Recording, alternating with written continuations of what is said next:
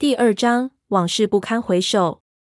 没想到三叔的叙述竟然要从五十年前说起。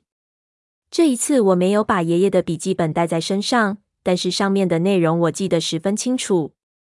五十年前那天晚上发生的事情诡异异常，但是爷爷最后却没有记述下去。他昏迷之后的事，我们都一无所知。现在我回忆起里面的文字，还是觉得心中有一种莫名的感觉。但是三叔这样一说，我却突然有点不相信他，因为爷爷对这件事情讳莫如深。他去世之前，无论我们几个晚辈如何去问，他都没有说。三叔自小和爷爷关系不好，我相信爷爷更不会告诉他。所以他一说，我就说道：“你他娘的可别糊弄我！五十年前爷爷都还光着屁股，他口风那么紧，你又怎么知道？你别又随便讲点故事来骗我，我绝对不会上当了。”三叔听了不悦，道：“不和你说你急。”和你说，你又不信，怎么我就不能知道了？你要不信，我就不说了。我还不想说呢。我一看他这是顺势就要反悔，马上道：“别别，我信，我只是感叹一下。你快继续说。”三叔瞪了我一眼，想了想，才继续说了下去。我听着听着，就发现的却是误会了他。但是事情竟然是这样发展的，我真是没有想到。事情的起因却是那本笔记，然而过程却复杂得多。笔记在到我手之前，一直是放在老家阁楼的杂物箱里，直到我识字、翻查老东西的时候，偶然看见，才到我的手里。而我的父亲和三叔他们年轻的时候，都看过这一本笔记。三叔第一次看到笔记是什么时候，他自己也记不清楚了，只记得那时他已经出道一段时间。大小也都有过点见识，长辈之间稀奇古怪的传说也听了不少。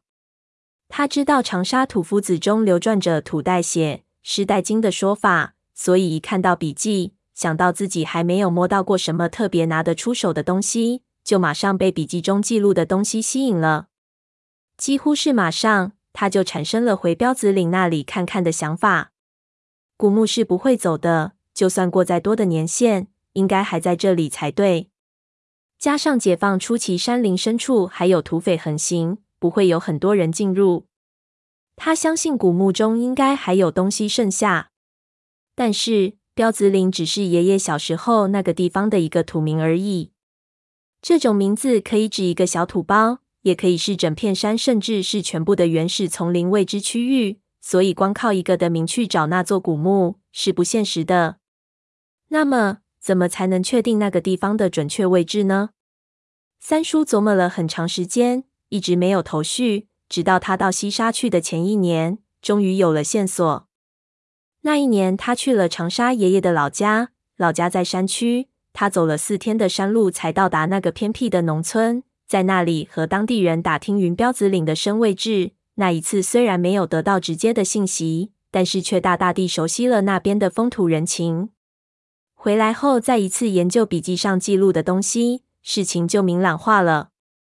按照爷爷笔记中的其他内容和三叔小时候偷听爷爷讲话时的记忆，加上那边打听来的一些事情，他依稀判断出那座古墓应该坐落在莽山的鬼子寨附近。因为在笔记上，爷爷提到过，太公和爷爷在莽林中赶路的时候，都被一种铁头蛇咬了。这种蛇经常盘在灌木之下。很难发现，当时危害很广。后来开展打蛇运动，却一举把这种蛇打得濒临灭绝。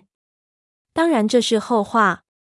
那时候的土夫子天生天养，被毒蛇咬过之后，往往只是吸出毒液，拍上点烟叶，吃上几口土药，没有更好的处理办法。这样处理之后，如果过几个时辰，被咬的人没中毒反应，也就没事了。反之，一般来说，也就没有挽回的余地，只有认命。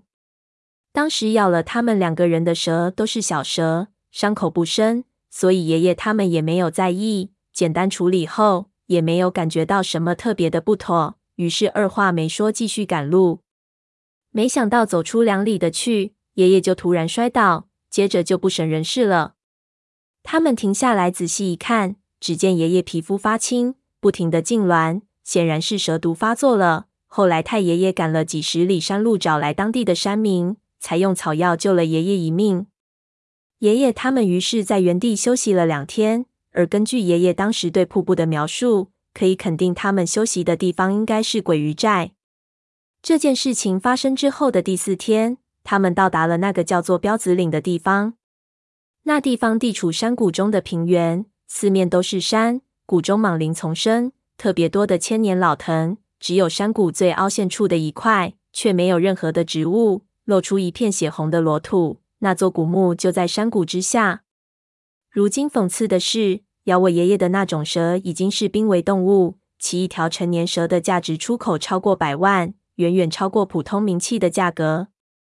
这样一来，找到的希望就大了很多。虽然莽山的原始丛林在那时候幅员辽阔，远比现在鬼鱼寨瀑布位于丛林的中心部分，但是推测出来的相同地貌却不是很多，并不难找。三叔整顿行装，再次出发。